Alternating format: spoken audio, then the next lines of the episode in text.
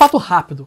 O nome forense vem de um adjetivo latim que significa respeitante ao foro judicial, ou seja, aquele que ajuda os tribunais a cumprir sua difícil missão de fazer justiça. Quando se trata de crimes, o papel do psicólogo se confunde em várias áreas, e duas delas são as que vocês mais têm me perguntado, que é a psicologia forense e a psicologia criminal. As duas muitas vezes se atravessam, se confundem, mas possuem pequenas diferenças. Vamos ver um pouco de cada para entendermos as diferenças. Meu nome é Elias Ribeiro, sou nerd, por mais incrível que pareça, também sou neuropsicólogo. Bem-vindos ao Psiconerd Web.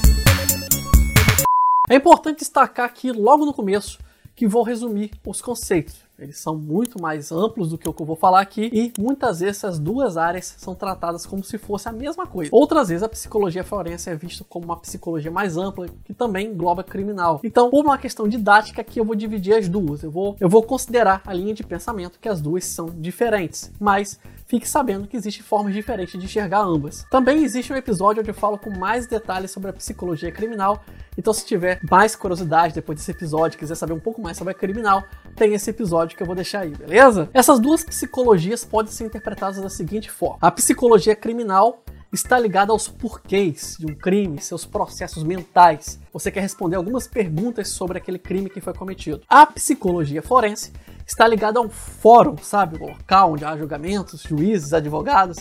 Garante que seja feita a justiça em relação à vítima e ao criminoso. Explicando um pouco melhor, na psicologia criminal, o importante é conhecer os motivos biopsicossociais que levam alguém a cometer um crime.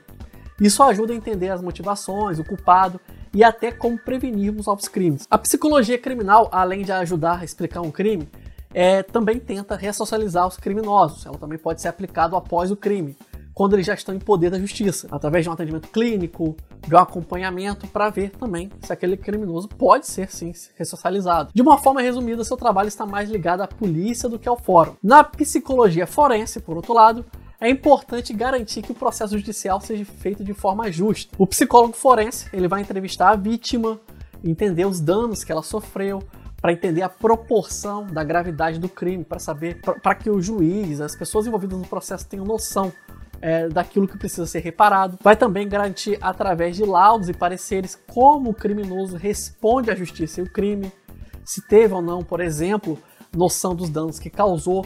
Tudo isso é importante para o processo judicial. E também deve estar pronto para ir ao fórum dar testemunho técnico sobre o caso. Tem que dar cara a tapa, tem que ir lá falar. Na prática, as duas áreas são muito parecidas mudando mais a dinâmica de trabalho. É praticamente uma mudança de ambiente, até porque, em suas bases, são psicólogos. A psicologia forense também está mais ligada à lei, ao direito, enquanto a criminal está mais ligada ao estudo, à rua, à ação. Mas ambas podem compartilhar papéis e ferramentas e algumas vezes vão se encontrar sim. Certo, pessoal, foi só uma pílula pitada do que é esses temas tão amplos, para vocês conhecerem um pouquinho mais. Se ficou dúvida, quer ouvir um pouco mais, deixem nos comentários curta, compartilhe, siga ou se inscreva, dependendo de onde você está me acompanhando. Se me acompanha pelo YouTube, conheça meu podcast. Se me acompanha pelo podcast, me conheça no YouTube. A inscrição de vocês em qualquer plataforma me ajuda demais a crescer e a divulgar psicologia, ok? Ao fim desse vídeo tem algumas recomendações. Meu nome é Elias Ribeiro. Um grande abraço. Criado por Elias Ribeiro. Com trilha sonora de Kevin MacLeod Curta nossa página no Facebook Psicólogo Elias, no Twitter Alceman.